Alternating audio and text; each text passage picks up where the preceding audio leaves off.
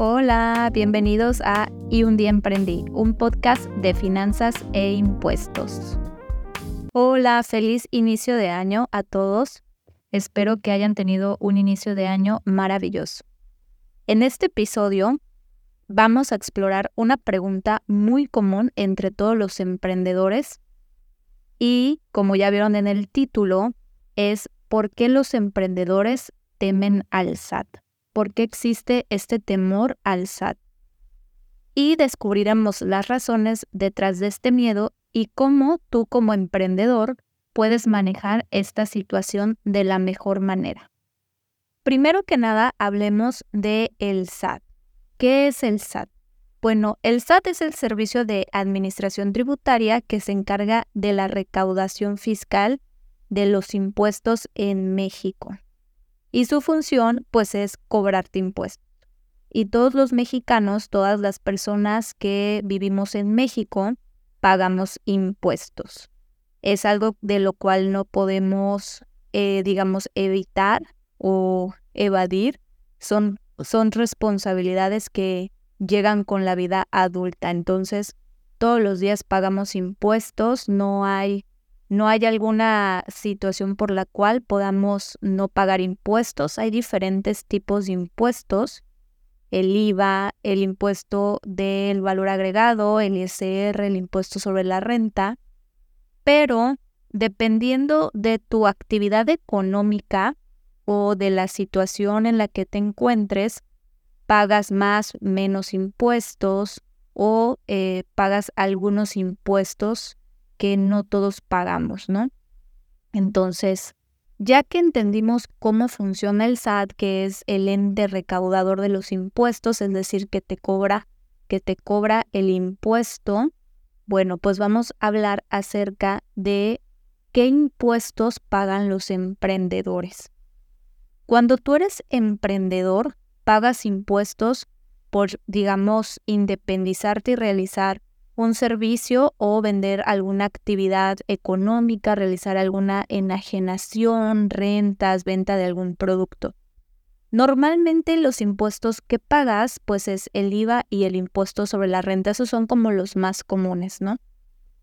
Y es como tú declaras en tus declaraciones de impuestos mensuales y tu declaración anual tus ingresos, tus gastos y de ahí se determina pues el pago de los impuestos. Esto varía mucho de acuerdo al régimen fiscal al que te encuentras inscrito.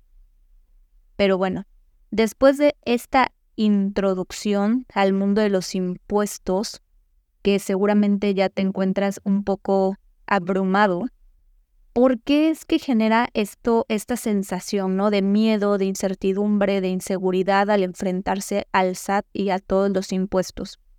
Es muy simple, por el desconocimiento. Es decir, eh, realmente el desconocimiento pues es el que nos hace tener el temor al SAT, ¿no? Y verlo como algo complejo, la complejidad del sistema fiscal en México sí es, sí es complejo, No, no les voy a mentir, México tiene uno de los sistemas fiscales más complejos, pero eh, este miedo, esta incertidumbre, esta inseguridad se combate con información. Es decir, entre más información tengas, más conocimiento domines del área, pues menos vas a tener temor. Y no es que te tengas que volver un experto en los impuestos o tengas que estudiar contabilidad o hacer una maestría en impuestos, sino simplemente buscar información o asesoría de lo que a ti te corresponde como emprendedor. Es decir, si a mí me corresponde investigar acerca del reciclo, del régimen simplificado de confianza, bueno, pues voy a investigar respecto de este tema, voy a recaudar información, voy a asesorarme con algún experto fiscal en el tema y de esa forma voy a combatir mis miedos y mis dudas. Ya una vez que tú tengas como toda la información y digas, ah, bueno, ya vi que no es tan difícil, que puedo deducir gastos, que puedo eh, presentar declaraciones y ahorrar impuestos de esta manera, pues entonces se van, se van quitando o se van, eh, digamos, cubriendo esas inseguridades con seguridad e información. Eso nos lleva a la segunda sección de este, este episodio, este primer episodio, que es también los mitos. Los mitos es algo que es muy común que genere desinformación y temor.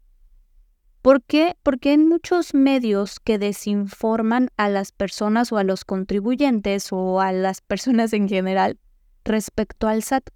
No sé si por ahí alguna vez han visto, ah, si presentas tu declaración anual te van a regresar el 30%, como cosas son generales quizás y que no van a aplicar a todas las personas porque pues los impuestos aplican de forma muy particular.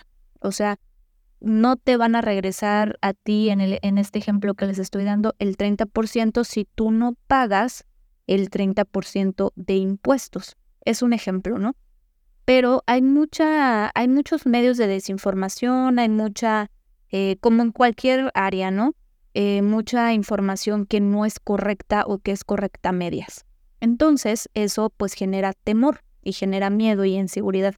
Entonces, el segundo consejo en, esta, en, en este episodio de hoy es que tú eh, reúnas información de medios oficiales o que te asesores de personas que tengan las credenciales correctas, un contador con una maestría en impuestos o con una especialidad en impuestos y que sea de toda tu confianza.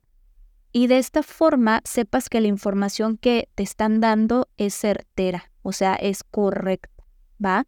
Entonces ya llevamos eh, el entendimiento del por qué me da miedo el SAS, cómo combatirlo con información y también no caer en los mitos.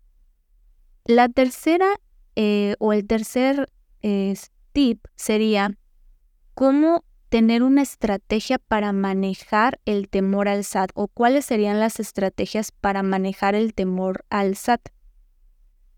Y aquí te voy a dar unas estrategias muy simples de cómo ir manejando diferentes tipos de miedo o de complejidad, ¿no? La primera, pues la educación y el asesoramiento, ¿no? Es de vital importancia que comprendas tus obligaciones fiscales y busques ayuda de un profesional, como lo hemos mencionado. La segunda estrategia es mantener tus registros, o sea, llevar una contabilidad, ya sea simplificada en un Excel o que lleves pues una, una contabilidad electrónica, pero esto te va a ayudar a aliviar el estrés y la incertidumbre.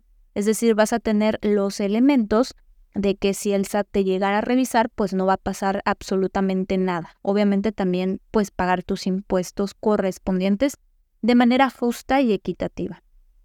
Y también el tercer, la tercer tipo, el tercer, la tercera estrategia que te doy es el beneficio del cumplimiento. Es decir, si tú tienes eh, un cumplimiento correcto del el SAT con tus obligaciones y declaras tus impuestos de manera correcta, justa y ordenada, pues vas a obtener beneficios por cumplir.